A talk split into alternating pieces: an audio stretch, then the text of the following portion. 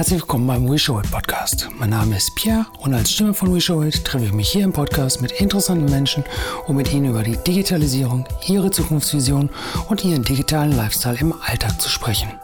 14 Tage ist es nun her und wir haben Wort gehalten. Der We Show Podcast ist ab sofort alle 14 Tage immer montags am Start und wir würden uns natürlich freuen, wenn ihr jetzt noch öfter auf den Play-Button drückt. Jetzt aber los, es darf gedaddelt werden heute und zwar bis der Controller brennt, denn die Gamescom ist in der Stadt und als ob wir es wussten, haben wir uns genau hier mal jemanden aus der Szene in unsere Chevy Lady eingeladen, um mit ihr nicht nur über Videospiele zu sprechen. Und wenn ich mit ihr sage, dann meine ich Game Designerin Linda Kruse. Linda ist, so sagt sie, nicht nur angetreten, um Videospiele einfach gutes Design zu verpassen, sondern sie sagt, Spiele entwickeln, um die Welt zu einem besseren Ort zu machen. Das ist ihr Credo. Ja, neben ihrer persönlichen Passion zu Design, vor allem im Bereich UX, ist sie Gründerin und Geschäftsführerin von The Good Evil.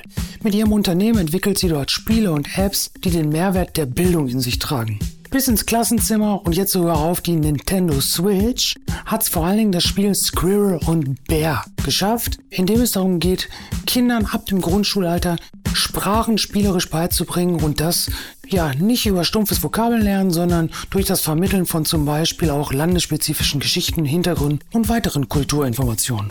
Doch damit nicht genug, denn mit ihrem Team entwickelt sie natürlich noch viel, viel mehr, über das sie im Podcast mit uns spricht. Mal eben, ja, und quasi so ganz nebenbei ist sie auch noch stellvertretende Vorsitzende vom Gameverband, der als zentrale Stelle für Medienpolitik und Gesellschaft ja alle Fragen beantwortet, wenn es um Markenentwicklung, Spielekultur und Medienkompetenz geht. Da würde ich mal sagen, Hobby zum Beruf gemacht. Also Bucketliste, check. Ja, wir sprechen über die Möglichkeiten, unser Schul- und Bildungssystem gänzlich zu verändern, über den Unterschied von Gamification und Serious Games und über ihr aktuelles Projekt Kultur der Prävention, in dem es unter anderem darum geht, Fragen zu beantworten, äh, wie zum Beispiel, wie etabliert man Inhalte aus den Bereichen Kommunikation, Betriebsklima, Fehlerkulturführung, Partizipierung, Sicherheit und Gesundheit und macht daraus dann quasi eine ganzheitliche Strategie.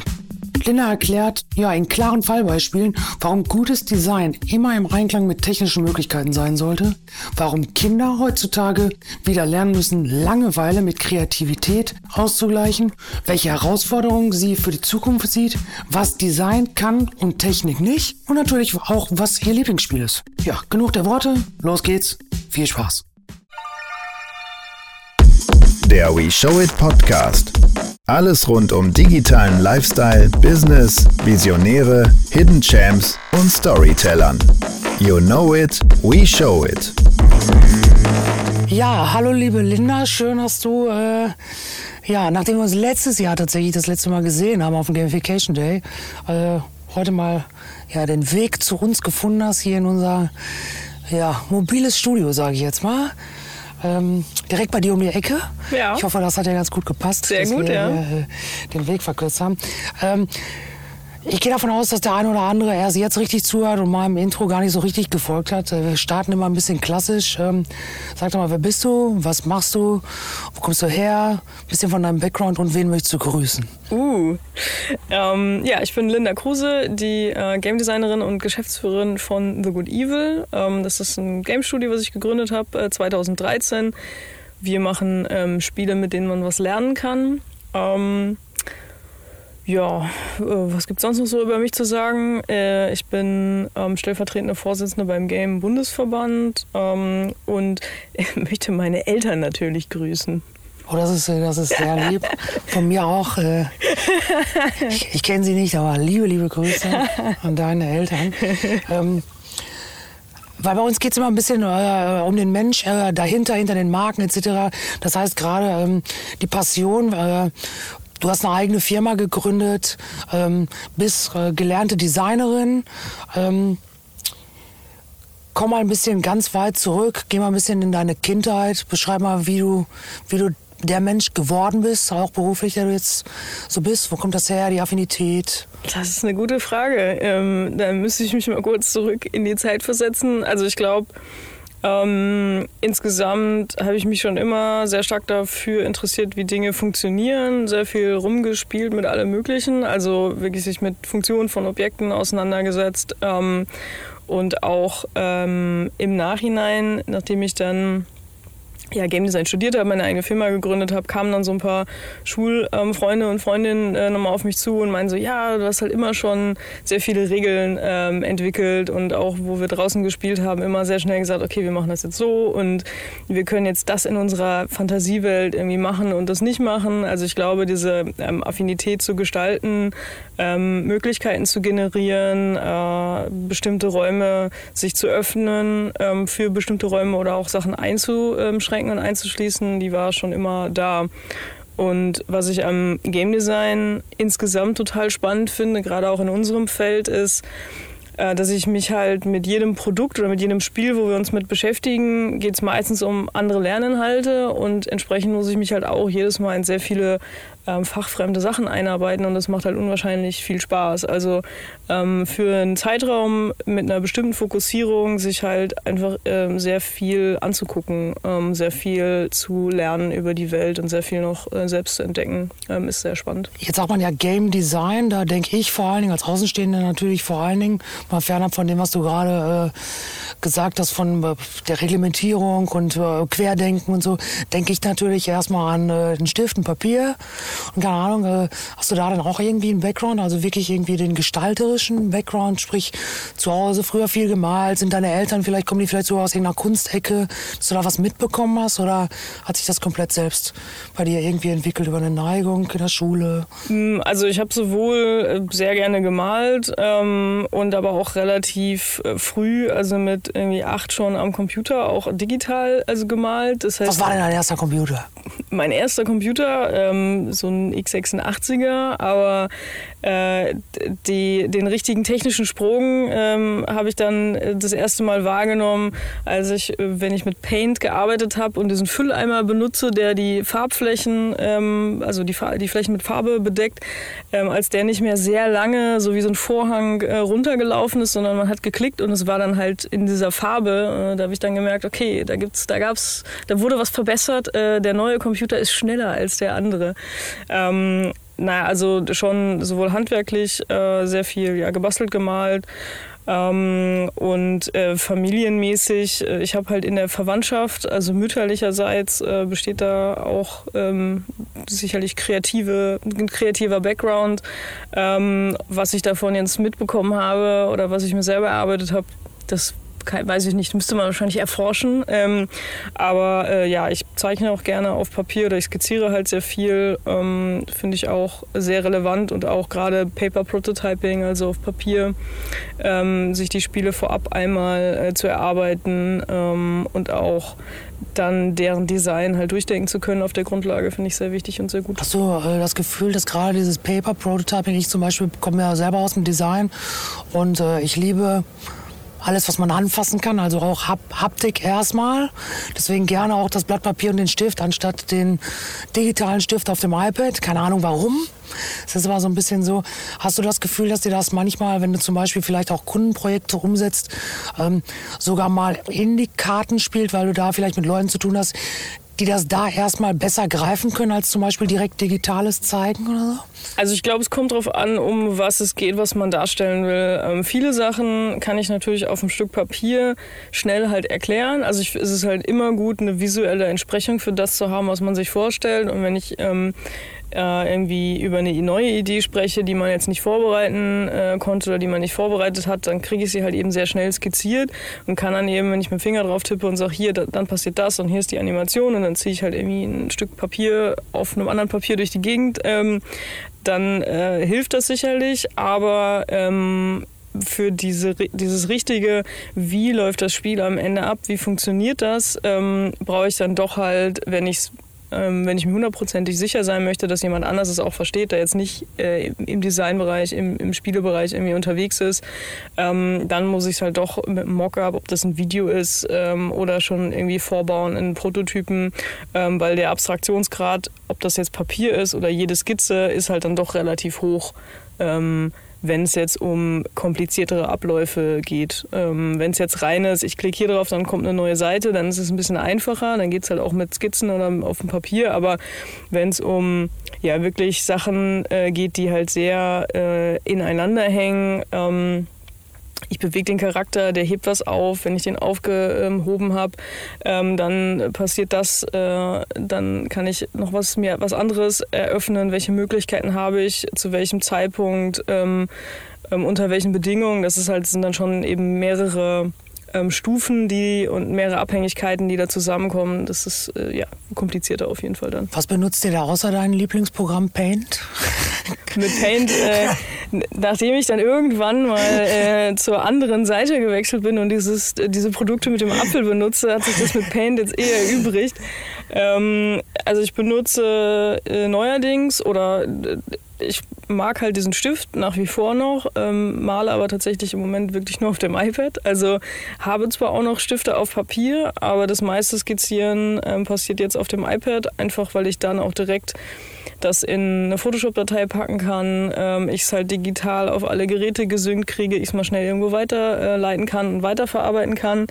Ähm, ich kann halt die Skizzen, die ich mache, unseren ähm, äh, Grafikern, ähm, Grafikerinnen sofort rüberschicken und die machen daraus was Schönes. Ähm, und das ist halt sehr von Vorteil. Ähm, und außerdem nutze ich halt relativ viel Kino dann auch noch, weil es halt sehr schnell das Zusammenbringen von unterschiedlichsten Elementen, ähm, ob das jetzt Bilder, Objekte, Text sind, das wird dadurch halt sehr gut ermöglicht. Beim Prototyping, gerade wenn ihr um äh, das Spiel oder auch äh, Apps oder so macht, benutzt ihr da eher Webanwendungen oder eher solche, ich sag mal, fixen Produkte wie XD oder irgendwie sowas oder gar nicht? Ähm, mit XD machen wir auch im Moment recht viel, weil es halt ganz schön ist, dass man es direkt ähm, im Internet halt zur Verfügung stellen kann. Also ich kann auch jemandem, der jetzt nicht neben mir sitzt, äh, das halt eben schnell äh, bereitstellen und muss es nicht erst irgendwie exportieren, irgendwo anders hochladen und ist halt in der äh, Adobe Suite dann äh, mit drin oder in dem Cloud-Abo. Ähm, ähm, was da der Vorteil ist, ich persönlich benutze noch relativ viel OmniGraphel äh, für halt eben Abhängigkeiten, äh, weil auch da alles, was komplizierter dann wird, ähm, wo es halt sauber dokumentiert werden muss,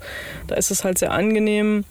Ähm, und alles andere geht dann halt direkt in den Prototype. Äh, also ob das jetzt mit HTML ist oder mit Unity, ähm, das setzen wir dann halt direkt um viele Zwischenschritte haben wir dann sonst nicht mehr. Also wirklich äh, das eine Konzept, äh, das Konzept ähm, vielleicht mal auch ein animiertes Mockup, ähm, aber der Rest wird dann halt sehr schnell in, in Funktionsprototypen. Kurz mal, dann haben wir quasi, quasi eure Firma so ein bisschen abgehandelt, bevor wir tiefer einsteigen. Ja. Wie groß seid ihr? Ähm, wir sind gerade sechs, wir suchen aber auch äh, noch Leute und dann sind wir hoffentlich bald wieder acht. Okay, das heißt, äh Wachstum ist angestrebt. Leute, wenn ihr Bock habt, bewerbt euch. Was sucht ihr denn genau? Du kannst die Fläche jetzt nutzen. Game- und Level-Designer. Game- und Level-Designer. Ja. Irgendwelche äh, besonderen Wünsche oder? Nee, also das ist halt dieser Spagat zwischen, äh, ich mag gestalten, ähm, Nutzerführung, äh, wirklich Erfahrungsmöglichkeiten schaffen, aber habe eben auch eine Affinität zu, wie laufen Dinge ab, wie funktioniert ähm, kann äh, logische ähm, Abläufe nachvollziehen. Das ist so diese, diese Spannweite, in der sich das be bewegt und die ist halt leider nicht sehr klein. Also, äh, also ich sag das mal, ist schon alles. Ich sag mal ganz, ganz lieb, mir fällt direkt einer ein. Ähm, Du weißt es, wenn du es jetzt hörst. Ich kontaktiere dich gleich. ich habe schon mal alles für dich eingebaut. Sehr gut. In der Vorbereitung habe ich einen Leitsatz von dir gelesen, den fand ich total schön. Den würde ich gerne mit dir mal ein bisschen ausschmücken. Und zwar sagst du, ähm, ein Ziel oder eine Maxime, die du dir auferlegst, ist, äh, Spiele entwickeln, um die Welt zu einem besseren Ort zu machen. Ja. Das finde ich spannend. Ja. Erzähl doch mal ein bisschen drüber, wie du zu dem schönen Leitsatz kommst. ähm, ja, es, also ich glaube, es ist halt ähm, wenn man sich so umguckt, gibt es, glaube ich, bei jedem viel, wo er sagt, so, ah, das ist nicht so optimal, das könnte halt irgendwie besser sein. Und die Frage ist, was sucht man sich selber raus, ähm, wo ich das Gefühl habe, das ist in meinem Bereich ähm, oder liegt in meinem Bereich äh, meiner, in, in, dem Feld der Arbeit, in der man sich vielleicht bewegt, ähm, wo man eben seinen Teil dazu beitragen kann, dass sich Sachen verändern. Und ähm, bei mir ist es halt, mit dem ersten Spiel, ähm, Squirrel und Bear, so gewesen, dass ich halt das Gefühl habe, okay, das Englisch in Deutschland in dem Fall ist teilweise äh, sehr schlecht, ähm, vor Dingen was die Aussprache anbelangt. Ähm, was daran liegt, dass wir halt relativ spät mit der Sprache in Kontakt kommen. Also das war der Zeitpunkt, als ich damit angefangen habe, 2011. Ähm, mittlerweile gibt es natürlich schon viel mehr Englisch in der Kita, ähm, Englisch in der Kita, Englisch äh, Vorschule, Grundschule. Also Englisch kommt viel früher ähm, auf den Plan. Und mir geht es gar nicht darum, dass man halt perfekt Englisch spricht oder dass halt die Grammatik irgendwie so geschult wird, aber die Aussprache ist halt ähm, damit fängt es halt relativ spät an. Und umso später ich halt lerne, diese Lautproduktion von anderen Sprachen ähm, zu verinnerlichen, umso schwieriger ist es halt für mich. Ähm, und das war ein Grund zu sagen, okay, ähm, was zu schaffen für Kinder im äh, Grundschul- bzw. im Vorschul-, im Kindergartenbereich, dass die halt mit einer anderen Sprache in Kontakt kommen können und dass sie halt dieses Sprachverständnis dafür bekommen damit sich halt idealerweise dann ähm, man nicht mehr so stark hört, wenn jemand aus Deutschland kommt, wenn er im Ausland unterwegs ist. Und man sich dann immer so schämen muss, äh, wie andere Leute Sachen aussprechen. Ähm, das war so ein, ein Aspekt ähm, und der hat mich dann halt dazu gebracht, dass Bildung halt total wichtig ist ähm, und eben äh, in dem Moment, wo ich halt anderen Leuten was beibringen kann, was sie noch nicht wissen, ähm, machen sie ihre Welt danach vielleicht besser, weil sie halt mit diesem richtigen Wissen wieder ähm, ihr Handeln oder das, was sie tun, darauf abstimmen können. Also wenn ich weiß, dass es schlecht ist, etwas zu tun, dann kann ich mir vielleicht beim nächsten Mal überlegen, dass ich es gezielt sein lasse und so halt die Welt eben ähm, Schritt für Schritt besser machen. Also verbessern durch Bildung. Ähm, da wir halt Lernspiele machen, liegt es natürlich nahe, äh, alles, was die Leute ähm, der Spieler, die Spielerin eben dann lernt, ähm, dass sie dadurch dann eben das auch in ihren Alltag wieder einfließen lassen können. Möchtest du oder möchtest, äh, möchtet ihr gerade, sag ich mal, mit dem Produkt, was du gerade beschrieben hast, ähm, ein Add-on sein oder findet ihr direkt an Schulen statt? Wie muss ich mir das vorstellen? Also bei Squirrel and Bear, das gibt es jetzt schon länger, ähm, da ist halt wirklich das Ziel gewesen, ähm, dieses, es gibt eine andere Sprache, ähm, Kindern die Möglichkeit geben, sich damit auseinanderzusetzen. Alles cool. Sorry, Alles die cool. Cola. Ja. Eiskalt, wollen wir da sagen. Eiskalt. Muss mal gucken, wie gut das Mikro dann ist. Ähm, genau, also mit Squirrel and Bear war halt eben das Ziel, den ähm, Kindern früh halt zu erklären, okay, das ist eine andere Sprache, ähm, in anderen Ländern werden andere Sprachen gesprochen und ihnen so ein bisschen ja, die, die Angst zu nehmen, aber halt auch die äh, Möglichkeit, diesen Horizont zu öffnen, ähm, eben früh damit in Kontakt zu kommen. Ähm, es kann eben in der, im Vorschulbereich, im Privatbereich gespielt werden und es ist wirklich ähm, ja, als Add-on gedacht. Also es ersetzt jetzt äh, weder äh, die Grundschulbildung und den Unterricht. Ähm, ich weiß, dass halt viele ähm, Lehrer und Lehrerinnen das in der Grundschule auch einsetzen, ähm, eben als Zusatz, damit ich halt was habe, wo ich mich halt interaktiv äh, über eine längere Zeit ähm, mit eben ähm, der Sprache auseinandersetzen kann. Ähm, ja, und das ja wirklich als Zusatz und ähm, wir merken halt gerade die Kinder jetzt, wo die Englisch in der Grundschule haben und ein bisschen älter werden, dass die gerne auch nochmal das Spiel spielen, weil sie dann halt natürlich schon ein bisschen Englisch können ähm, und das halt überprüfen können und dann selber halt auch feststellen, ah, ich verstehe, was da passiert und ich kriege jetzt halt mit, was die von mir wollen und ähm, können halt da nochmal eine stärkere Beziehung dazu aufbauen und aber halt auch zu den Fähigkeiten, äh, die sie schon haben, also halt ihren Lernstand ähm, nochmal überprüfen und ähm, entdecken. Das finde ich ja total spannend, dass du äh, kurz im Vorgespräch gesagt hast, dass er jetzt den Next Step geht. Das heißt, ihr geht den Kindern entgegen und ihr geht auf die Konsole der Kids. Ja, genau. Erzähl da noch mal ein bisschen was. Ähm, ja, das nächste ähm, Produkt mit Squirrel und Bear, also das Spiel, an dem wir gerade arbeiten, Squirrel und Bear Europa, äh, nimmt diesmal die Kinder, äh, die Jugendlichen mit auf eine Europareise. Das heißt, der Fokus wird halt äh, die kulturelle Vielfalt sein in Europa. Und ähm, ja, da gehen wir auf Konsole, weil wir da natürlich die beiden Charaktere nochmal von der Steuerung mit dem Controller besser steuern können, weil die ähm, wir so ein bisschen mit der Zielgruppe wachsen und die natürlich zwar immer noch äh, mobil das wichtig ist, aber halt eben auch ja, eine Konsole sehr, sehr präsent ist ähm, und so, dass es ähm, ja, richtet sich so an 6 bis 12, 6 bis 14-Jährige, ähm, um dann halt eben äh, da spannende neue ähm, Gameplay-Möglichkeiten zu bieten. Also man kann jetzt äh, Bär und Eichhörnchen miteinander kombinieren. Das heißt, das Eichhörnchen kann eben auf dem Bären reiten und da äh, geben sich halt neue, äh, coole äh, Möglichkeiten und ähm, ja, insgesamt wird es halt äh, ganz spannend, äh, nicht nur vom Lerninhalt, aber auch was man halt eben in den Welten entdecken kann. Unser Ben würde jetzt sagen, ein Spaß für die ganze Familie. Das ist natürlich auch das Ziel. Äh, man kann nämlich auch zu zweit spielen und da ist natürlich schon die Idee, dass die Eltern mit den Kindern zusammenspielen können. Oh, das ist gut. Da wird sich meine Mutter freuen, weil mein Kurzer, der kommt jetzt in die Schule. Der freut sich bestimmt auch über das Konsolenspiel. Äh, ich biete ihn hier mit als Tester. Ja, nehme ich. und, die, und, wenn die Oma direkt noch ein bisschen mit Englisch lernen kann, das findet die bestimmt mega. ja, ähm, nicht nur Englisch, dann halt sogar die anderen europäischen Sprachen auch. Ach krass. Mhm. Okay, das ist ja. natürlich auch nochmal ein dicker Step, ne? Ja, also ich meine, äh, auch da geht es dann nicht darum, halt perfekt in jede Sprache reinzukommen, sondern wirklich so das Zählen in den unterschiedlichen Sprachen. Wie begrüßt man sich? Was gibt es für so kulturelle Gepflogenheiten? Wann wird in anderen Ländern gegessen? Was wird gegessen.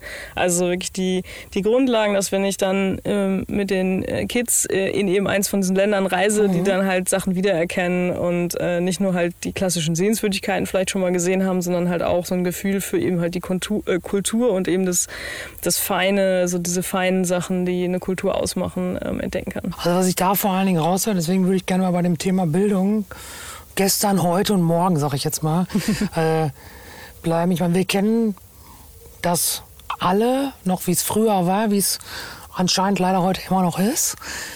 Ähm, ich finde das, was du gerade beschreibst, deshalb so interessant, weil ich glaube, genau das ist, wo man eigentlich ansetzen müsste. Also sprich, mehr am wahren Leben ansetzen, mehr, ja, ich sag jetzt mal nicht weg vom Buch, das mag nicht alles falsch sein, aber ähm, was glaubst du, äh, wo sollte es da hingehen und wo, woran arbeitest nicht nur du, sondern was würdest du dir äh, wünschen, wie man da vielleicht allgemein Bildung, ob jetzt über solche Tools, ähm, wo könnte man da ansetzen und was, was würdest du dir wünschen, was man da verbessern könnte? Also ich glaube insgesamt, wenn es jetzt um, um Bildung vor allen Dingen im, im Schulbereich geht, äh, würde ich mir natürlich wünschen, dass halt mehr Medien im Schulalltag eingesetzt werden. Und das heißt nicht nur, dass halt Spiele eingesetzt werden, sondern dass Auch der Huawei-Projektor. Also da kann ich auch noch eine lustige Geschichte erzählen, aber ähm, dass halt wirklich ähm, das, was heutzutage halt möglich ist, was jedes Kind halt in der Hosentasche sowieso schon drin hat, dass sie halt auch lernen, damit umzugehen, dass das, das Potenzial ausgeschöpft wird und dass man halt das ähm, positiv eben mitbenutzt. Also ähm, ich kann halt verstehen, dass Kinder Grenzen brauchen und dass es auch in der Schule halt sehr wichtig ist ähm, und verstehe auch, dass manche Lehrer und Lehrerinnen sagen, okay, Handys aus, Handyverbot in der Schule, äh, sie sollen sich auf den Unterricht konzentrieren. Aber es wäre viel besser, wenn sie ähm, lernen, halt damit umzugehen und nicht das über ein, über ein restriktives Verbot, was sich auf ein Gebäude beschränkt, äh, das halt ausgeblockt wird. Weil ich lerne halt nicht, mein Nutzungsverhalten selbst zu kontrollieren, wenn mir jemand extern immer sagt, wenn du in die Schule gehst, dann darfst du das nicht benutzen, sondern ähm, ich muss das halt für mich natürlich selber so ein bisschen ergründen. Und das ist halt so ein, ein Element. Und ich glaube, das führt dann halt auch sehr schnell dazu, wenn ich ähm, ihnen ermögliche, mit den Sachen, die sie haben, zu arbeiten und halt dies, die positiven Aspekte, das, was ich alles oder wofür ich die Geräte halt nutzen kann, ähm, zu verstehen, ähm, dann ist es halt wirklich eine Bildung, mit der sie, mit der sie später halt auch was anfangen können. Weil dieses, dieses Motto, was zumindest zu meiner Schulzeit immer so, ja, man lernt nicht für die Schule, sondern man lernt fürs Leben. Ähm, das ist jetzt voll am Leben vorbei, würde ich fast das sagen. Ist, das geht halt jetzt noch wirklich viel krasser am Leben vorbei als zu meiner Zeit noch, weil sich halt die Mediennutzung äh, geändert hat, weil halt fast jeder Job, den ich heutzutage ähm, äh, bewältigen muss, da muss ich halt mit einem Computer umgehen können. Also es gibt halt sehr wenige Jobs, wo ich halt nicht irgendwas, wo ich nicht eine Komponente habe, die irgend, in irgendeiner Form digital ist. Ähm, zu meiner Schulzeit äh, war das tatsächlich noch so, wo alle sagt, äh, gesagt haben, ja Linda, äh, du und das Internet und überhaupt E-Mails, das brauche ich halt alles nicht. Ich mache später was, wo ich, wo ich keine E-Mails für brauche. Äh, das kann man sich heute nicht mehr vorstellen, dass äh, man halt ohne Handy, Smartphone oder ohne Computer irgendwie auskommt. Gerade natürlich im Digitalbereich, aber das ist halt so in Retrospektive, ähm, denke ich mir, ja, also die, die, die haben halt alle im ähm, in ihrer Universitätszeit das nachholen müssen, sind zu mir gekommen, so, ja Linda, wie geht das denn äh, jetzt mit diesen E-Mails und mit diesem Internet? Erklär mir das doch mal. Und ich glaube, das gleiche Problem äh, hat die Schule jetzt im Moment halt auch, dass sie das jetzt versucht auszublocken und zu sagen, ah, wir brauchen das halt gar nicht.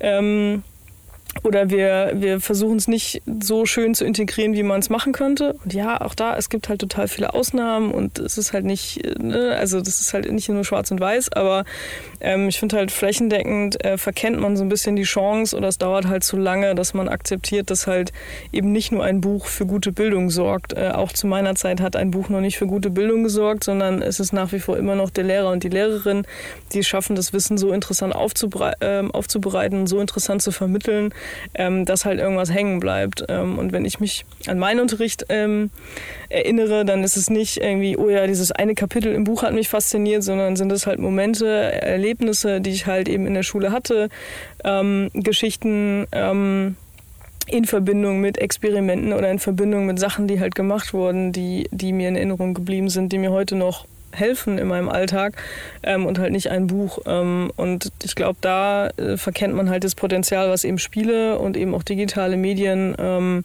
bieten können, äh, genau das halt eben zu, zu schaffen ähm, und genau da anzusetzen, äh, wo es halt im Moment gerade fehlt aber wo du eben... Ähm, den Overhead-Projektor. Den Overhead-Projektor, da komme ich auch gleich noch. Ja, bitte.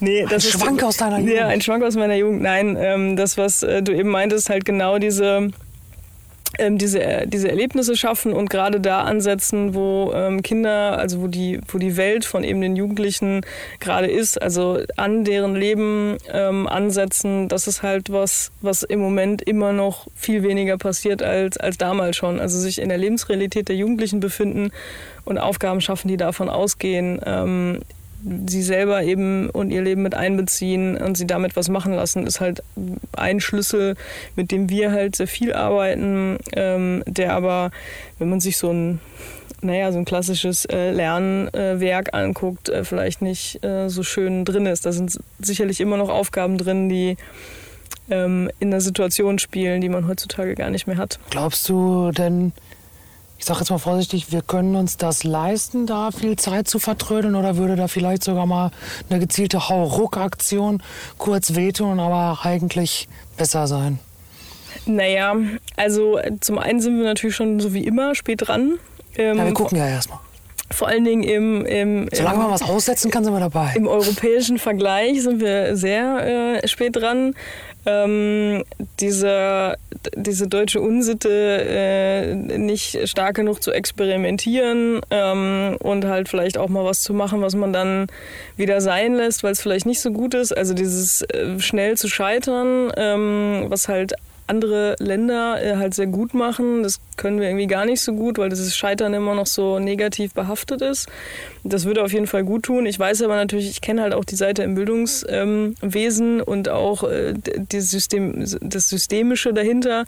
Das ist natürlich auch viel verlangt von ähm, einem Lehrer, einer Lehrerin, egal wie alt die sind. Ähm, die haben halt super viel zu tun. Äh, die haben einen sehr anstrengenden Alltag, sich halt dann nebenbei noch mit Sachen zu beschäftigen, wo sie vielleicht selber keine Affinität für haben. Da hilft halt auch eine Heroikaktion nichts, weil ich glaube, wenn ich halt auf jemanden treffe, der einfach sagt, es macht keinen Sinn für mich, dann werde ich damit nichts erreichen. Also es ist halt, es ist schwierig. Man muss was tun und man sollte es halt mit mehr ähm, äh, von oben auch mit mehr Vehemenz, dass es halt vorgelebt wird, dass es halt relevant ist, äh, tun.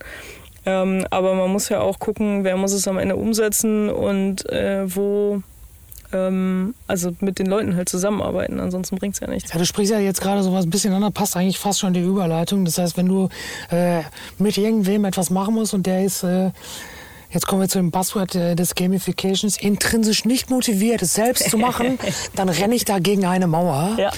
Ähm, jetzt haben wir uns letztes Jahr äh, ja, habe ich ja vorhin schon kurz gesagt, auf dem Gamification Day äh, letztes Jahr kennengelernt. Ähm, wann kamst du denn quasi mit dem Feld das erste Mal in Berührung? Wahrscheinlich unter anderem auch in deiner Spielentwicklung, ne? weil ist ja quasi so ein bisschen... Ein bisschen Gamification.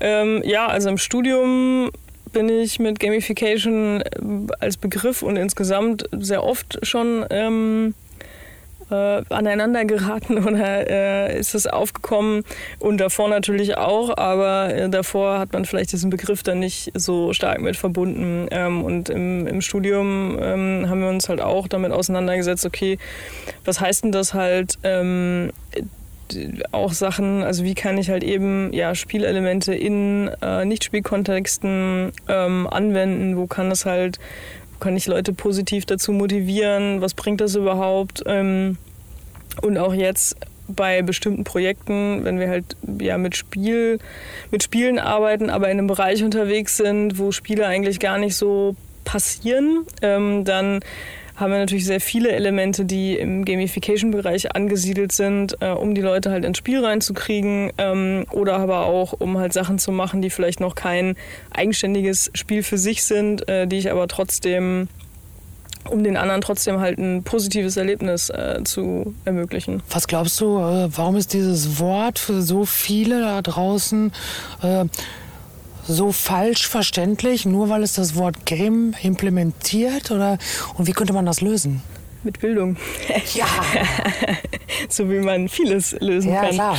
Ähm, du ja, was ich meine. Ja, genau. Das, ich glaube, das, das Problem ist, ähm, dass wenn ich halt schon mit äh, damit aufgewachsen äh, bin, mit so einem Mantra, Spiele sind was Schlechtes, weil dann hat man ja Spaß und wenn man Spaß hat, dann macht man ja nichts ordentliches oder dann arbeitet man oder das ist halt, es ist so eine andere, kommt aus einer anderen Lebensrealität, wo, wo Arbeiten halt mit Schweiß und Anstrengung und Schmerzen verbunden ist. Ähm, und die Zeiten haben sich ja ein bisschen ähm, äh, geändert, dass halt Arbeit nicht nur also auch harte Arbeit nicht nur mit Schweiß verbunden ist, äh, sondern eben auch vielleicht mit anstrengender Gehirnarbeit. Ähm, mhm.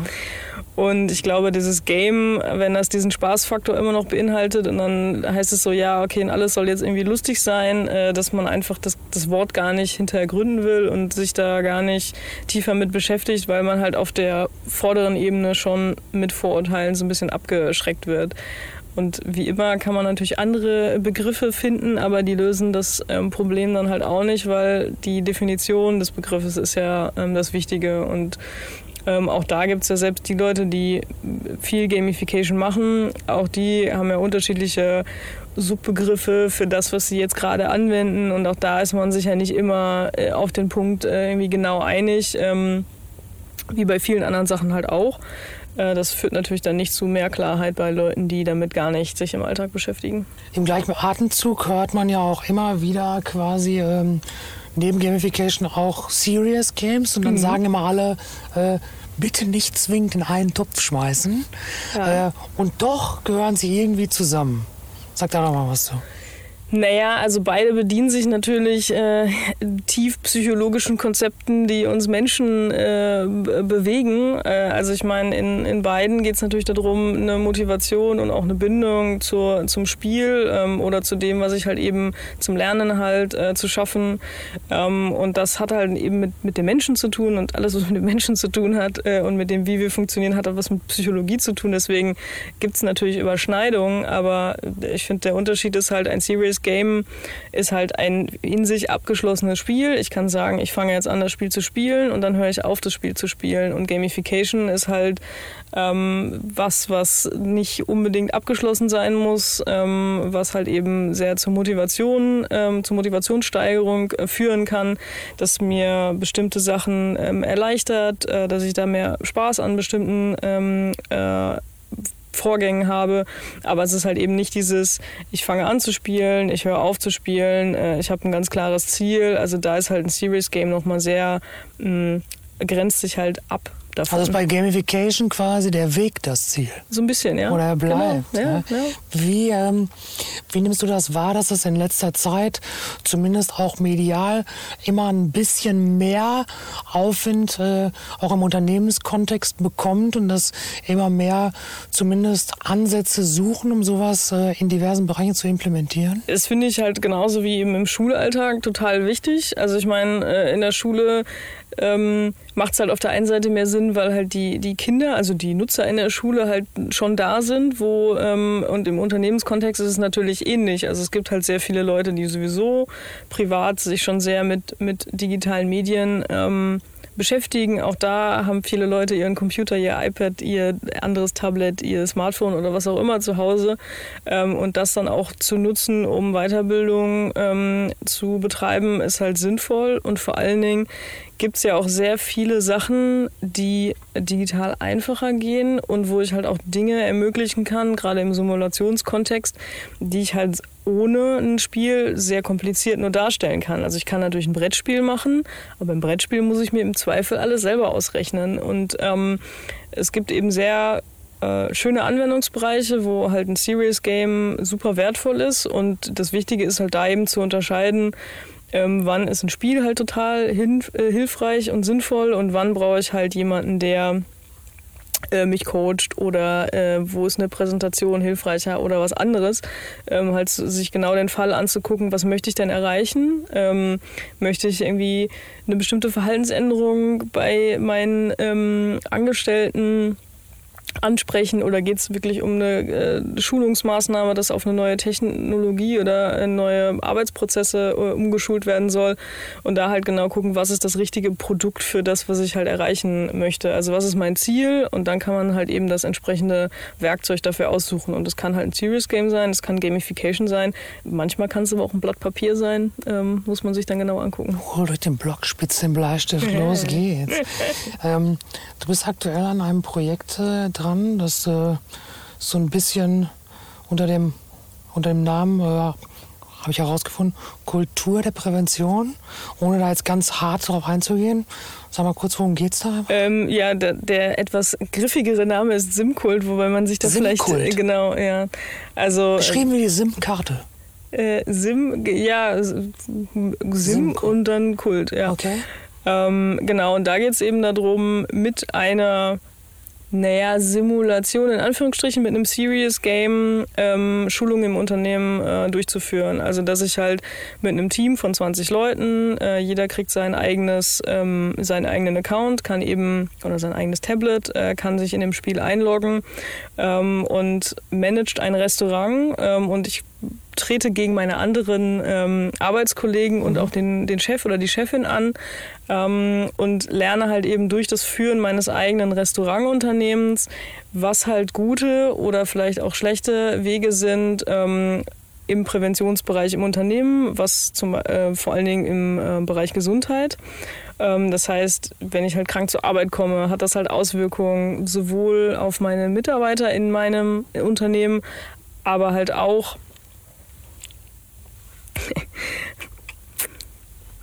ähm, genau, also wenn ich ähm, im Restaurant unterwegs bin, ähm, hat eben das Auswirkungen. Ähm, Coca-Cola. Eiskalt. Eiskalt. Hashtag Werbung. Den, den, den Gag, den gönnen wir uns. Musste das immer so sein dann, ja? Nö, ist ja, ist, ja, ist ja keiner dabei, aber wir gönnen uns den Gag einfach. Okay. Proaktiv, ja, erzähl weiter. Ähm, genau. Also, ähm, bei Simkult äh, manage ich ein, ein Restaurant ähm, und da geht es vor allen Dingen auch im, äh, um Sachen im Bereich Gesundheit zu lernen. Also, was hat das für Auswirkungen, wenn ich halt krank zur Arbeit komme auf sowohl die anderen Kollegen, die ich vielleicht anstecken kann, äh, was hat das aber auch mit dem Wort Präsentismus zu tun, äh, vor allen Dingen, äh, wenn eben der Chef, die Chefin krank zur Arbeit kommen, dass dann eben alle davon ausgehen, okay, ich muss jetzt vielleicht, wenn ich, wenn es mir nicht gut geht, muss ich mich zur Arbeit schleppen.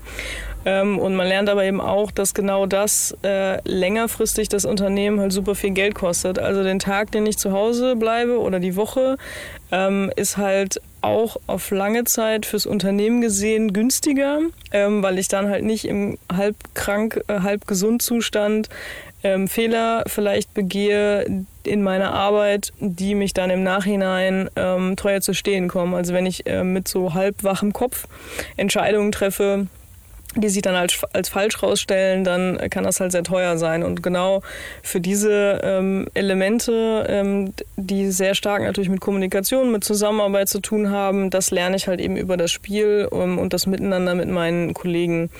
Ähm, und das Interessante, was wir halt auch bei den Tests jetzt schon festgestellt haben, ist wirklich, dass es halt auch eine, eine Kommunikationsebene aufmacht ähm, zur Führungsetage, ähm, weil jeder ja mit seinen, aus seiner Perspektive mit anderen Problemen zu tun hat und man oft ja ähm, auf Situationen oder Probleme trifft, wenn man das Gefühl hat, das Gegenüber kann sich nicht in die eigene Position reinversetzen. Also wenn ich halt früh aus dem Büro möchte, weil ich halt meine Kinder noch von der Kita äh, abholen ähm, muss, ähm, aber das Gegenüber da vielleicht äh, das nicht so ganz versteht, äh, dann führt es halt zu, zu Spannungsverhältnissen. Und diese ganzen Situationen, die es so gibt, äh, die kann man eben auch im Spiel erleben und da halt beide Parteien auch an dem Spiel teilnehmen, kann man sich dann natürlich über bestimmte Situationen wieder auseinandersetzen und äh, über eine Gesprächsebene dann halt Sachen beschließen und aufarbeiten, die man vielleicht im, im eigenen Unternehmen dann äh, besser durchsetzen kann oder wo dann halt alle der Meinung sind, okay,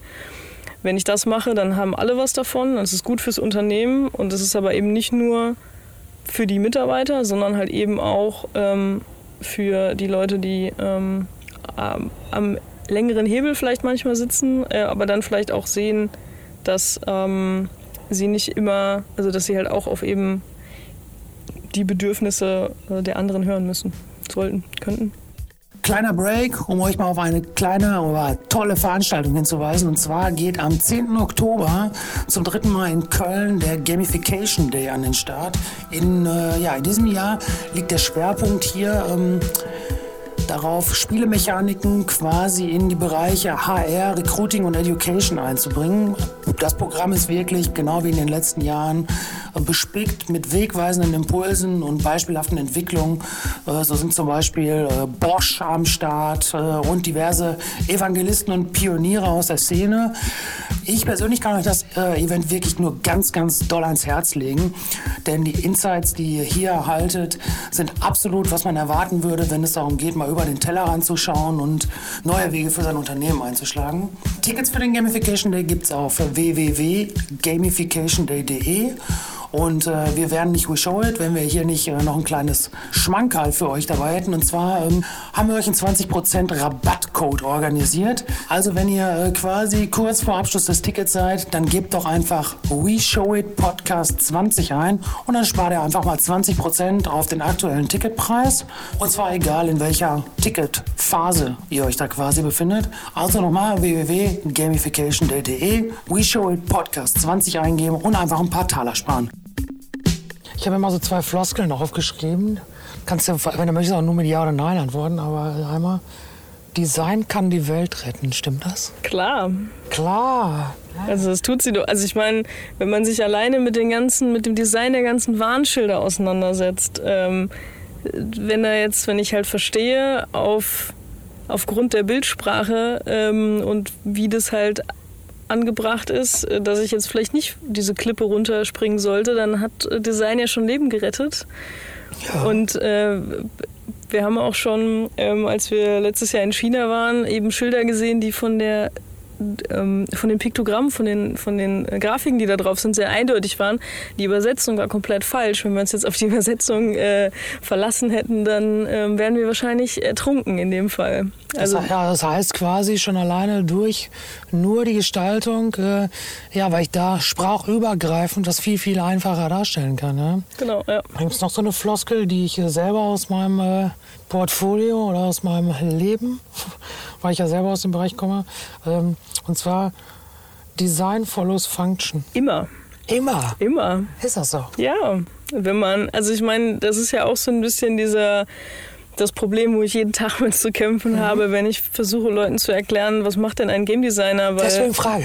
Weil viele Leute ja davon ausgehen, dass ein Game Designer das macht, dass alles schön aussieht. Aber das, äh, das geht gar nicht darum, dass es schön aussieht. Das macht halt bei uns jemand anders. Das macht der Game Artist oder der Grafiker oder der Animator oder die Leute, die sich eben mit, mit Art beschäftigen. Ähm, wir als Game Designer kümmern uns halt um die Funktion. Also was muss ich halt im Spiel einbauen, wie müssen die Sachen gestaltet sein, dass ich sie verstehe, dass ich das Erlebnis ähm, bekomme, was ich halt bekommen soll. Ähm, und dass halt eben, ja, wirklich diese Grundfunktionalität, um dieses Erlebnis zu bekommen, halt äh, da ist. Und das hat immer sehr viel mit Funktion zu tun. Und Funktion hängt an der Zielsetzung äh, dran, aber ohne halt meine, ähm, meine Funktionsdefinition, meine Zieldefinition kann ich halt gar nicht designen. Das heißt, äh, auf jeden Fall. Wie eng muss das miteinander und ab welchem Step muss das miteinander verzahnt sein? Weil ich habe äh, ja in meinem ganzen Berufsleben halt tatsächlich äh, total oft schon mitbekommen, dass da sitzt jetzt der abgefahrenste von mir aus Webdesigner, sage ich jetzt mal als Beispiel, und er entwirft wirklich ein Brett vor dem Herrn, also die beste Webseite, die ich optisch je gesehen habe, kommt ins Meeting und der Programmierer sagt zu ihm, du hast doch nicht alles stramm weil sie vorher nicht miteinander gesprochen haben. Ja. An welcher Stelle sollte der Designer denn eigentlich besser einsteigen? Oder sollte er sich einfach nur permanent quasi mit dem Funktionären, also sprich in dem Fall mit dem Programmierer, absprechen? Was, was hast du da für Erfahrungen auch gemacht? Naja, also im besten Fall oder das, was wo wir halt, was wir sehr groß schreiben, äh, bei uns ist halt, dass jeder einen Einblick in die, die Arbeitsweise des anderen Departments hat. Dass ich halt weiß, okay, ähm, es gibt eben bestimmte Sachen, wenn ich die tue, dann ist es, bevor ich da, da weiterdenke, sollte ich halt mit jemand anderem sprechen, weil das ist was, was jemand anderes dann umsetzen muss. Und ich sollte mich vielleicht erstmal erkundigen, ob das halt geht oder ob ich irgendwas beachten muss. Und wenn derjenige mir sagt, nö, alles mach, mach erstmal, dann kann ich halt weiterarbeiten. Aber wenn ich jetzt halt loslege und sage, ja, das wäre alles total toll und guck mal, das sieht auf meinem 24 Zoll Bildschirm voll super aus, und dann gehe ich halt zum Programmierer und dann sagt er so, naja, aber was ist mit Mobile? Dann, äh, dann wird es halt schwierig. Also es ist halt, glaube ich, wirklich dieses, ähm, weil auch gerade beim, beim, beim Game Design oder ähm, wenn es um Spiele geht, habe ich diese Probleme ja auch, nur halt nochmal multipliziert, weil ich halt ja nicht nur die, die einzelne Klickfunktionalität habe, sondern halt eben auch noch ganz viele andere Sachen, die, die da passieren. Und ich glaube, früh miteinander sprechen und früh auch ähm, Zwischenstände diskutieren äh, und zu, zu gucken, gibt es irgendwie Probleme oder können Probleme auftreten, ist ähm, essentiell ähm, für, für das Arbeiten in, in den Bereichen, wo halt mehrere Leute im Team, Team arbeiten, wo halt mehrere ähm, Departments ineinander übergreifen und mehrere Arbeitsschritte ineinander übergreifen. Hast du das schon mal andersrum erlebt? Also, dass der Programmierer richtig einen hergelegt hat und der Designer meinte, ja, wie soll ich das denn jetzt grafisch umsetzen? Nee, ne? Ja, schon Doch? auch. Äh, aber das ist ähm, seltener. Also, naja, das ist seltener, weil halt der, der normale Arbeitsprozess ja immer ist, dass du halt vom Design ausgehst und das Design dann halt eingesetzt wird. Aber also wir haben es halt durchaus, wenn wir technische Prototypen zuerst machen, wo der Programmierer, die Programmiererin halt mit Klötzchen arbeitet oder Dreiecken, Vierecken, Fünfecken, ähm, dass dann äh, man irgendwie gucken muss, okay, wie kriege ich denn jetzt die Grafik äh, halt auf diese Maße drauf, weil die Vermaßung ja schon irgendwie relevant ist. Ähm, also das haben wir durchaus auch schon mal, aber das sind dann halt nicht so, oh Gott, wie soll ich das machen, sondern alles klar, äh, ich, ne, das ist jetzt meine Herausforderung, ich weiß, was ich zu tun habe. Also ich glaube, da verzweifelt jetzt auch keiner dran. Äh, dann passt man oder gleicht man sich vielleicht noch mal ein bisschen an, aber es kommt durchaus äh, bei uns auch vor. Wir haben auch gerade im Animationsbereich ähm, äh, haben wir gerade zum Beispiel, wo technisch alles super funktioniert, aber jetzt muss es halt in den Animationen halt eben auch noch so funktionieren und das hat noch mit was mit Perspektivwechsel zu tun. Also es ist ähm, da muss man schon so ein bisschen drüber nachdenken, äh, bis man das gelöst hat. Nutzt ihr, ich komme noch mal ganz kurz zurück, nutzt ihr selber im Team denn auch äh, Schulungsmaßnahmen oder Gamification-Ansätze oder so? Oder sagst du, nee, das macht erst Sinn ab einer, keine Ahnung, Unternehmensgröße ab 50 oder sagst du, wir sind da zu klein oder macht ihr das in Teilbereichen? Wie ist, wie ist, wie ist das bei euch, die die interne Förderung und Forderung und dass ihr euch da jeden Tag mit guter Laune begegnet, sag ich mal. Also wir ähm, machen dann durchaus Schulungsmaßnahmen und Weiterbildung und äh, all sowas, aber wir haben jetzt nicht da halt alle überdurchschnittlich motiviert sind ähm, von, von Grund aus, äh, sonst wären sie wahrscheinlich nicht bei, bei uns äh, im Unternehmen. Wo kann ich unterschreiben? das machen wir dann gleich. Ja, ähm, brauchen wir das, äh, glaube ich, nicht. Also ähm, ich glaube, der, der Teamzusammenhalt spielt da eine, eine gewisse Rolle und äh, ich meine, bei uns ist natürlich auch nochmal ein anderer Fall. Wir sitzen halt alle in einem Büro, äh, alle kennen sich sehr gut ähm, und das führt natürlich nochmal zu ich würde sagen, zu weniger Missverständnissen und zu vielleicht weniger Unmut, als wenn ich jetzt in einem sehr großen Unternehmen bin, wo ich vielleicht gar nicht alle mit Namen kenne, die mir vielleicht einmal im Jahr auf dem Flur begegnen, aber wo ich sonst nicht viel mit zu tun habe ähm, und wo ich insgesamt ähm, vielleicht auch mit viel unterschiedlicheren Leuten zu tun habe, ähm, als das jetzt bei uns der Fall ist. Also wir sind da alle sehr, wir mögen Spiele, wir mögen das, was wir machen. Äh, jeder hat seinen Schwerpunkt. Äh, wir sind da, glaube ich, sehr, äh, schon sehr auf einer Linie im Verhältnis zu einem Großkonzern, wo ich das gar nicht gewährleisten kann. Jetzt verbringst du ja quasi den zweiten Teil deiner Freizeit, so wie sich das hier anhört. Äh, beim, du hast vorhin gesagt, beim Game Bundesverband.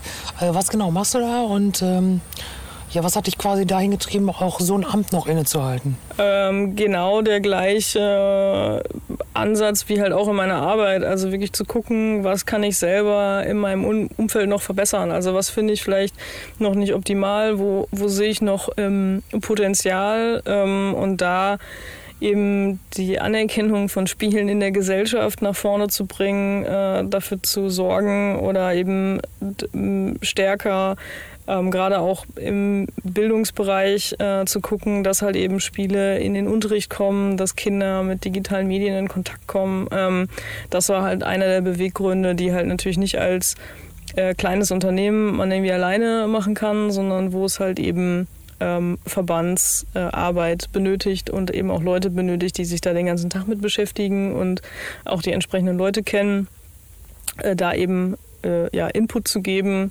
und zu gucken, okay, was müssen wir denn eigentlich noch tun, damit sowohl die Games-Industrie in Deutschland vorankommt, aber halt eben auch damit Games sinnvoll in den Bereichen eingesetzt werden, wo sie halt unbedingt eingesetzt werden sollten, weil sie halt dafür prädestiniert sind. Das ist das so, wenn ich das richtig verstanden habe, aber ihr seid quasi in Köln, habt ihr wie so ein regionales Chapter, nenne ich es jetzt mal. Wie, gibt's das, äh, wie viele gibt es so insgesamt? Ich glaube, Haupt sitzt ja in Berlin. Genau, der Hauptsitz ist in Berlin und äh, das ist ein Bundesverband, das heißt, der ist halt auf ganz Deutschland ähm, ausgelegt und es gibt jetzt keinen, also es gibt äh, Regionalvertretungen, aber mhm. da geht es eher darum, wer ist der regionale Ansprechpartner für die jeweils ähm, regionale Regierung. Ähm, ja. Ähm, vom Prinzip sind wir aber deutschlandweit aktiv und äh, wir haben ja über 250 ähm, Mitglieder, also fast die ganze deutsche äh, Branche ist äh, Mitglied. Ähm, und die anderen werden es bald noch. Jetzt hast, jetzt, ich jetzt, mal so. jetzt hast du dir natürlich mit Köln auch eine schöne Stadt ausgesucht, die ja äh, mit dem äh, Game House so, so ein bisschen jetzt für sich auch beansprucht. Wir wollen quasi die Game Hauptstadt Deutschlands äh, werden. Wie, äh, wie nah seid ihr dem Ziel? Glaubst du? Naja, also ich glaube, da muss man noch, also da muss ein bisschen was für getan werden, um die Game-Hauptstadt Deutschlands zu werden. Das liegt aber auch daran, weil ähm, Spieleentwicklung natürlich jetzt nicht nur in den Städten ähm, stattfindet. Das macht es einem einfacher. Ähm, und es ist auch schöner, eben diesen Austausch dann direkt zu haben, aber auch in der Metropol, also in der, in der Kombi mit Düsseldorf, mit eben anderen ähm, ähm, Städten ähm, im Ruhrgebiet, äh, ist der Austausch ist man halt schnell beieinander, ist der Austausch sehr gut. Ähm, aber es gibt auch viele, viel Game-Entwicklung, die halt auf dem Land passiert. Also große Studios oder das ein oder andere größere deutsche Studio sitzt halt nicht irgendwie in der Hauptstadt, sondern sitzt halt irgendwo in der Stadt, die man noch nie gehört hat, auf dem, auf dem Land. Ähm, also das ist jetzt kein, ähm, kein, kein Plusargument. Ähm, ich glaube, es muss noch ein bisschen was getan werden um halt Game-Hauptstadt äh, zu werden. Ähm, vor allen Dingen eben jetzt mit der neuen Bundesförderung, äh, dass halt mehr große Spiele entwickelt werden, äh, die Deutschland halt insgesamt nach vorne bringen. Äh, da wird in den nächsten Jahren was passieren, aber das dauert natürlich auch mal ein bisschen, bis so ein Spiel fertig wird. Also es ist ja nicht von heute auf morgen entwickelt. Das heißt, das, was man jetzt irgendwie anschiebt, die Ergebnisse sieht man ja erst in zwei, drei Jahren. Jetzt hat man medial ja, äh, kriegt man ja immer mal das eine oder andere Szenario eher so auferlegt, deswegen vielleicht auch Spiele oft in einem schlechten Ruf. Ähm, mit welchen Spielen kannst du dich denn selber total identifizieren und mit welchen gar nicht? Also mit jedem richtigen, richtigen ja. Spiel kann ich mich auch identifizieren. Das, was ich äh, nicht mag, sind halt Dinge, wo man halt, äh, wo man vielleicht gar nicht mehr weiß, ob das äh, Spiele sind, äh, die halt wo irgendwie nur gegrindet wird, also wo ich nur auf Sachen irgendwie klicken muss, um dafür mehr Münzen zu bekommen. Äh, also so Dinge, die halt, naja, eher ähm, also eigentlich eher Glücksspiel sind und kein Spiel, aber das sind jetzt auch nicht so die Titel, die auf dem, auf dem Markt sind. Das sind halt so Randerscheinungen, ähm, die äh, ja, also da würde ich mich nicht mit identifizieren können, aber mit jedem normalen Konsolen, PC, Mobile äh, Spiel. Bist du quasi offen? Hast du ein Lieblingsspiel? Heute und, und vor allen Dingen früher. Uh, Lieblingsspiel, boah, es ist immer schwierig, eins auszuwählen. Oder spielst du, spielst du überhaupt privat ja? Ja, ja. Äh, äh, ich spiele sehr viel. Ähm, ich weiß nicht, also wenn ich halt nach absoluter Spielzeit gehe, dann wäre das Dota 2, weil da habe ich die meisten Stunden versenkt drin. Ähm, zumindest seitdem Steam das messen kann. Ähm, oder seitdem ich Steam habe, dass das für mich misst. Ähm, und als Kind, äh, ich bin mit Nintendo groß geworden. Das heißt, alles, was äh, Nintendo ähm, gemacht hat oder was eben große Titel auf der Nintendo-Konsole damals waren, äh, sind definitiv gut. Ähm, eins meiner Lieblingsspiele ist definitiv Monkey Island, aber das ist halt auch eher dann dieser nostalgische Faktor, der da eine Rolle spielt. Das ist witzig, denn äh, ich glaube, das gleiche hat Jens äh, Kosche beim EA-Podcast damals auch gesagt. äh, Monkey Island und äh, sprachen auch über Command and Conquer. das ist doch gar kein EA-Produkt. Ja, Darf der nein. das überhaupt? Aber wir sprachen ja von früher. Okay. Naja, also äh, auch der hatte ja eine Vergangenheit. ja. Ja, ähm, jetzt sagst du, du hast einen Nintendo-Hintergrund. Äh, wenn du selber ein, ein Comic oder ein, ein Spiele-Charakter wärst, wer wärst du denn? Prinzessin Daisy oder eher Donkey Kong? Oder Uh. Uh. Hm, das ist wahrscheinlich tagesformabhängig. Ähm. Hm. das sind die Fragen, mit denen keiner rechnet. Das sind die Fragen, mit denen keiner rechnet. Also ein, ein persönlicher Favorite ist halt Mario im Tanuki-Kostüm. Das liegt aber daran, weil ich Eichhörnchen mag und das ein bisschen ähnlich aussieht. Ähm, ansonsten mit Diddy Kong habe ich sehr viel äh, positive Verbindung mit Conker, aber eben auch, das dann das Eichhörnchen. Ähm, war Luigi immer gut. Okay, also nicht, nicht zwingend die erste Schublade, sondern schon die rein. Das heißt, äh, Ja, also ne, das ist definitiv nicht. Also ausschließen kann ich Peach, äh, kategorisch, aber das Ah, passt also- schon vom Outfit nicht. sie war auch nie mein Schwarm, kann ich schon mal. Aber sie wird ja, in jüngster Zeit wird sie ja auch besser. Also äh, sowohl von ihrer Darstellung als auch von dem, was man mit ihr machen kann. Und das, was ich mit ihr machen kann, ist ja sehr wichtig im Spielen. Das heißt, das hat ja sehr stark auch damit zu tun, ob ich mich mit einem Charakter identifizieren möchte. Ich habe letzte Woche ein interessantes Gespräch geführt und zwar ähm, ging es ein bisschen darum, ähm, digitale Medien und äh, auch Kinder, ähm, dass Kinder heutzutage aufgrund dieser ganzen Vielfalt, was Spiele, äh, Konsum von digitalen Medien uns angeht, ähm, verlernen, Langeweile aussitzen zu können, damit umzugehen. Ähm, was ist da deine Meinung zu und was glaubst du, ähm, wie kann man dem, ich glaube, man muss dem nicht, deswegen ganz bewusst nicht entgegenwirken, aber äh, ja, heute ist eine andere Zeit. Ne, das ist einfach so, das ist auch okay. Ich kriege das ja selber jeden Tag mit. Ähm, ja, aber was wäre da so deine Antwort, wenn dir jemand quasi sagt, ja, ich sag hier, äh, jetzt gibt's nichts und sofort, ja, gib mir das, gib mir das. Kinder werden ja heute sehr, sehr viel direkt bespaßt oder gehen in ein Restaurant. So, was war bei uns früher? Früher, da zog dann irgendwer noch mal den Malkasten raus oder keine Ahnung. Und heute siehst du eigentlich alle da nur mit dem Tablet sitzen, nur mit dem Halb Hauptsache Ruhe. Ja. Keine Langeweile, die, nicht mehr- Die, die Frage wäre ja, können die Kinder das nicht mehr aushalten oder halten es die, die Eltern Eltern nicht mehr? Nee, halten die Eltern es nicht mehr aus, weil, also ich glaube, dieses, ähm, das quengelnde Kind ist halt super nervig, aber wenn, ich, wenn es halt lange genug quengelt, dann irgendwann schafft es das, also dann erlernt das ja irgendwann, dass ich mich auch selber beschäftigen kann, wenn ich das halt forciere. Was ich halt auch verstehen kann, wenn ich zu Hause bin, habe ich vielleicht mehr Geduld dafür und, und kann das halt auch als Elternteil mehr aushalten. Aber ich glaube auch, die, die Zeit der Eltern hat sich natürlich weiterentwickelt. Ähm, es, sind, es gibt viel mehr Einflüsse, es gibt viel mehr Dinge, die man vielleicht am Tag machen möchte. Ähm, und auch das hat natürlich einen Einfluss darauf, wie dann eben die Kinder A lernen, mit sowas umzugehen oder ob ich denen das halt beibringe. Also ich, gibt, ich kenne Leute, die halt das gezielt ähm, forcieren, dass sie halt ihr, ihren Kindern da eben nicht direkt äh, Sachen äh, geben. Aber ich kann auch total nachvollziehen, wenn man halt eben in der Gesellschaft anderer Leute im öffentlichen Raum ist, dass ich halt irgendwie nicht möchte, dass mein Kind das ist, was halt alle zuquäkt. Ähm, das ist, glaube ich, äh, ja. Sind wir da heute zu bequem geworden? Ja, ich glaube, die eigene Toleranz, äh, dieses eigene, das Aushalten äh, ist halt, hat sicherlich einen, einen Einfluss darauf, aber ich würde durchaus auch befürworten, dass man ähm, dass dieses Aushalten von Langeweile ähm, super wichtig ist, weil danach setzt ja dieser Denkprozess ein und dann da hängt ja das damit zusammen. Kreativität hängt damit Kreativität, äh, sich mit sich selber zufrieden sein, sich selber beschäftigen zu können, hängt halt sehr stark daran. Also ich äh, wäre da total dabei zu sagen, auf jeden Fall.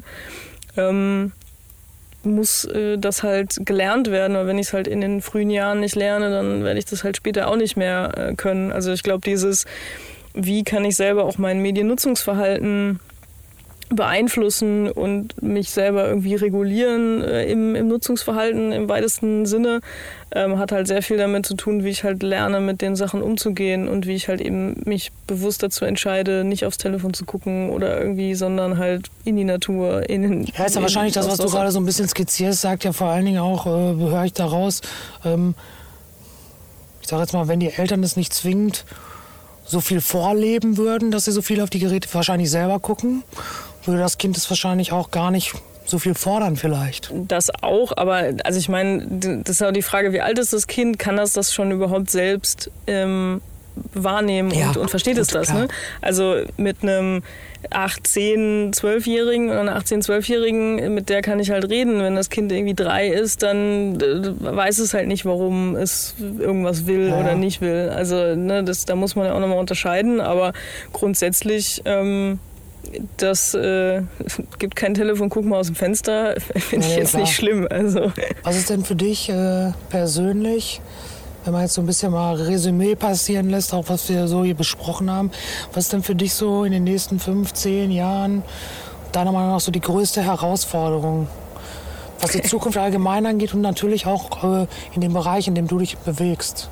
Also ich glaube, die größte Herausforderung allgemein, äh, ich meine, da sind wir natürlich halt sehr nah dran, so vom Unternehmensmotto, äh, ist halt natürlich das, das Verbessern unserer eigenen Lebenswelt und das hat für mich sehr viel eben auch mit, mit Klima äh, zu tun und dem äh, der stärkeren Regulierung von Sachen, die äh, unser Klima nachhaltig äh, auch in Zukunft schädigen werden. Ähm, also ich glaube, das ist halt gesellschaftlich das, das größte Thema, was ähm, noch nicht ganz bei allen angekommen ist, dass es halt stärker auf uns zukommen wird äh, und dass ein heißer Sommer äh, nicht so geil ist, ähm, wie man vielleicht gerade vielleicht manchmal denkt.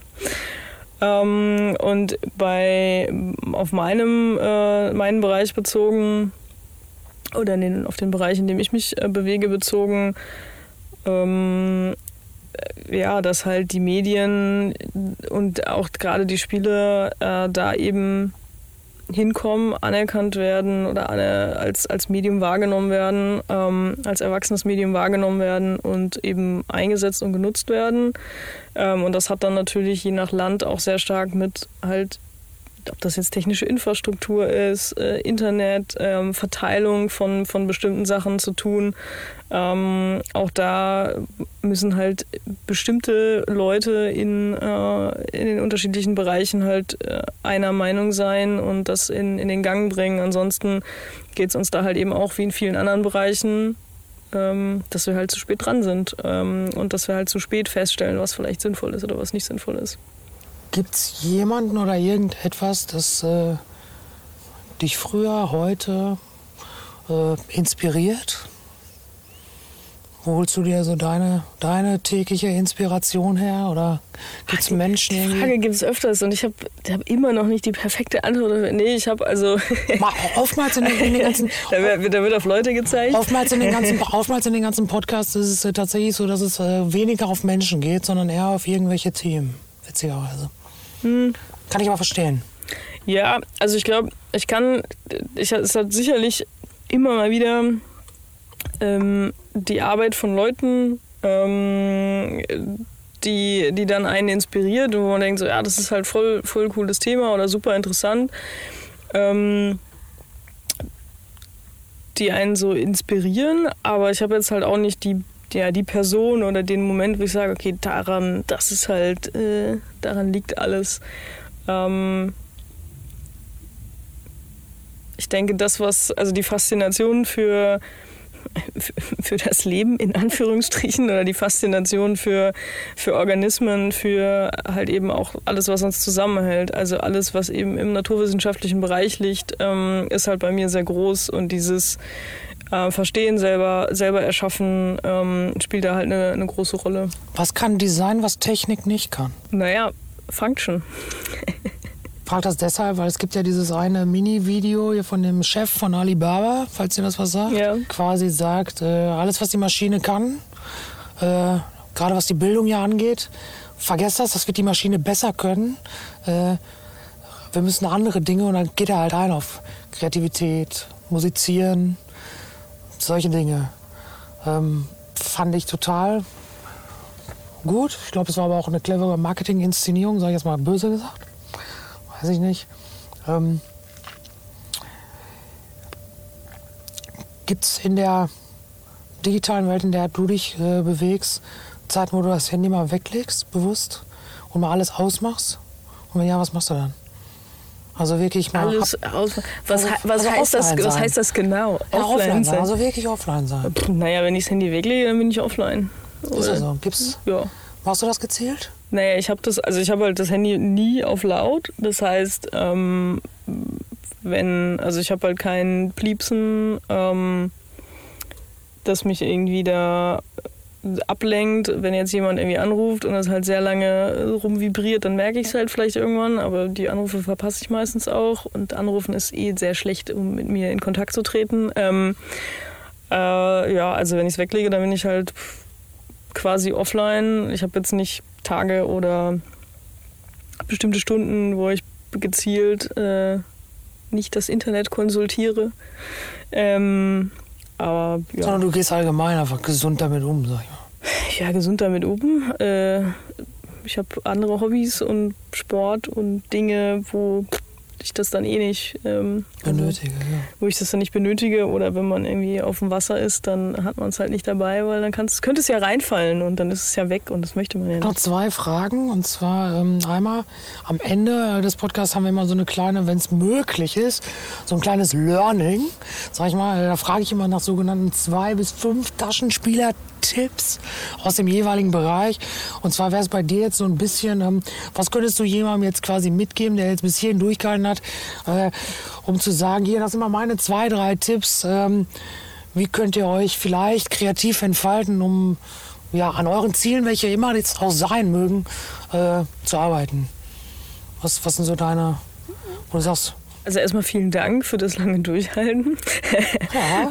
äh, und dann, ähm, also ich glaube für, für die eigene Weiterbildung, ich finde es halt, das ist halt so der Kern meiner Arbeit, die Ziele halt gut zu definieren. Also wirklich die Frage sich zu stellen, was will ich halt überhaupt? Also was möchte ich mit dem, was ich mache, erreichen, mit dem Spiel, mit, mit dem, mit dem Gamification-Ansatz, mit, äh, mit meinem Leben, ähm, sich da halt irgendwie selber klarer äh, zu werden, ähm, weil nur wenn ich das halt weiß oder wenn ich weiß, da möchte ich halt irgendwie hin, kann ich natürlich auch mir Schritte definieren, äh, kleine Teilschritte machen, ähm, um mich halt in die richtige Richtung zu bewegen, weil wenn ich das nicht klar formuliert habe, dann weiß ich ja gar nicht, komme ich meinem Ziel näher oder nicht. Und wenn ich das nicht messen kann, dann führt das vielleicht irgendwann zu ähm, Unzufriedenheit, weil wenn ich halt nicht weiß, was ich will und ich weiß, ob ich dem, dem ungewissen Ziel näher bin oder nicht, dann kann ich das auch vielleicht nicht ähm, ja, so für mich bewusst wahrnehmen. Es gibt halt auch Leute, die da anders drauf sind, aber ich glaube, die haben dann eh einen, einen anderen Anspruch. Also da ist halt, äh, da brauche ich halt vielleicht keine Zielsetzung oder da bin ich halt irgendwie anders drauf. Aber wenn ich sage, ey, das ist das, was ich erreichen will oder das ist das, was, was ich mir vornehme oder da möchte ich irgendwie hin, äh, dann sich das Ziel abstecken. Und Kreativität, tja, das ist halt, also da fra das frage ich mich auch immer wieder. Gibt es was, wie ich halt Kreativität lernen kann? Gibt's, also es gibt sicherlich Übungen, früh genug.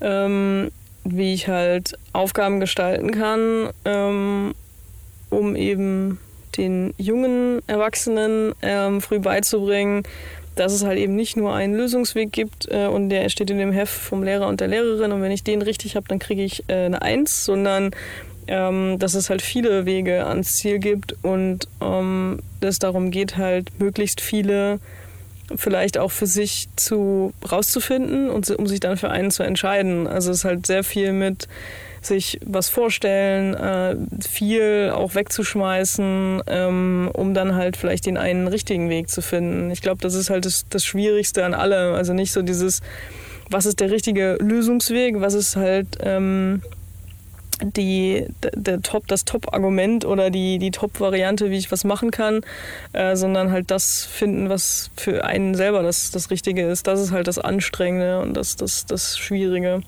Und da, ja, das ist bei Kreativität oder bei Sachen, wo ich halt Kreativität für brauche, halt auch immer der Fall. Also ich muss halt alles durchspielen, viel wegschmeißen, viel sein lassen. Ähm, und äh, um dann vielleicht das zu finden, wo ich selber sagen kann, ja, das ähm, hat für mich am meisten Sinn gemacht. Deswegen wird es die richtige Variante sein. Und dann komme ich vielleicht auf Dinge, die vielleicht vorher noch nicht da waren und die besonders super kre kre kreativ und dann auch innovativ sind. Das ist total schön am Ende, weil das so ein bisschen, finde ich, äh, sagst du was, ich glaube, viele Menschen draußen laufen rum und sagen, ja, ich bin doch gar nicht kreativ und eigentlich hast du gerade widerlegt, dass du gesagt hast, äh, gefühlt sogar jeder ist irgendwie kreativ, wenn das denn zulässt. Ja. Und äh, in gewisser Weise kann man Kreativität doch auch lernen. Ich glaube, das Problem, warum viele das wahrscheinlich sagen, ist, weil sie das mit vielleicht verstehen, das Wort Kreativität viele zu eingegrenzt mit, keine Ahnung, malen, coolen Sprüchen ausdenken. Ja. Keine Ahnung, das glaube ich eher das Problem ist, mhm. man ja nicht, ich bin nicht kreativ.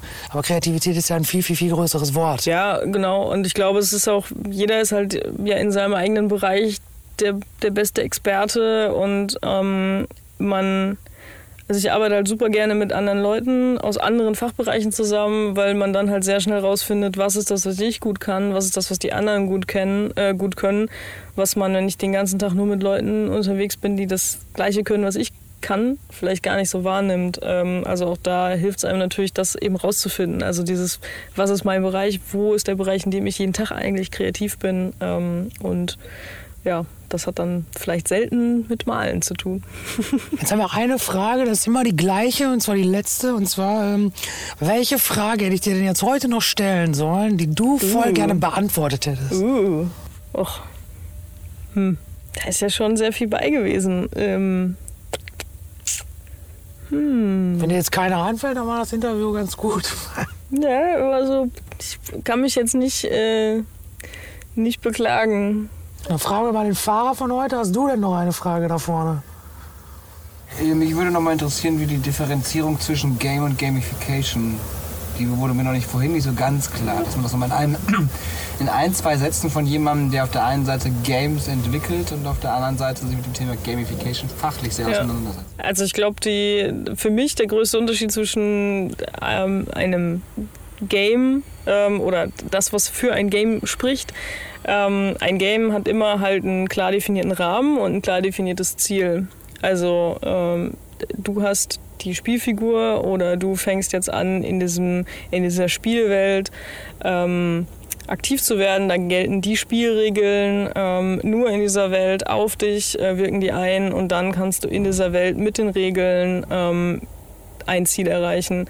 Während Gamification ja in dem Alltag stattfindet. Also da, wo ich jetzt, ich gehe ins Büro und Gamification findet statt, aber ich gehe ja eigentlich ins Büro. Ich sage jetzt nicht, oh, ich trete jetzt in diesen Kontext, wo auch Gamification benutzt wird. Ähm, und das ist halt, finde ich, der größte Unterschied. Also es ist halt etwas, was ein bisschen beiläufiger ähm, passiert, äh, weil es halt so gedacht ist. Gamification reichert ja mein Leben, meinen realen Alltag an, während halt ein Spiel ein abgegrenztes Event oder ein abgegrenztes ähm, Produkt, Erlebnis ist. Die wichtigste Frage hat der Pierre nämlich vergessen noch. Wenn du, nein, wir geben allen Hashtags immer ein, äh, allen Hashtags, allen Podcasts und Videos eigentlich von unseren Gästen selber gewählte Hashtags oder Keywords, die sie verwenden können. Die Wir würden es zumindest sollen. gerne. Und äh, was wäre dein Wort, wo du sagst, das muss der Titel dieses Dieses Podcasts Podcast heute. definitiv Das ist der Hashtag für heute. Welt retten. Welt. Welt, okay. Wegen Greta, die gerade mit dem Schiff über den Ozean fährt. Okay, Welt retten, das, das lassen wir als letztes stehen. äh, ja, vielen, vielen Dank, dass du äh, hier warst bei uns äh, in diesem schönen warmen Auto heute. Und äh, ja, wenn ihr jetzt Bock habt äh, auf einen neuen Job, dann habt ihr ja vorhin hoffentlich gut zugehört.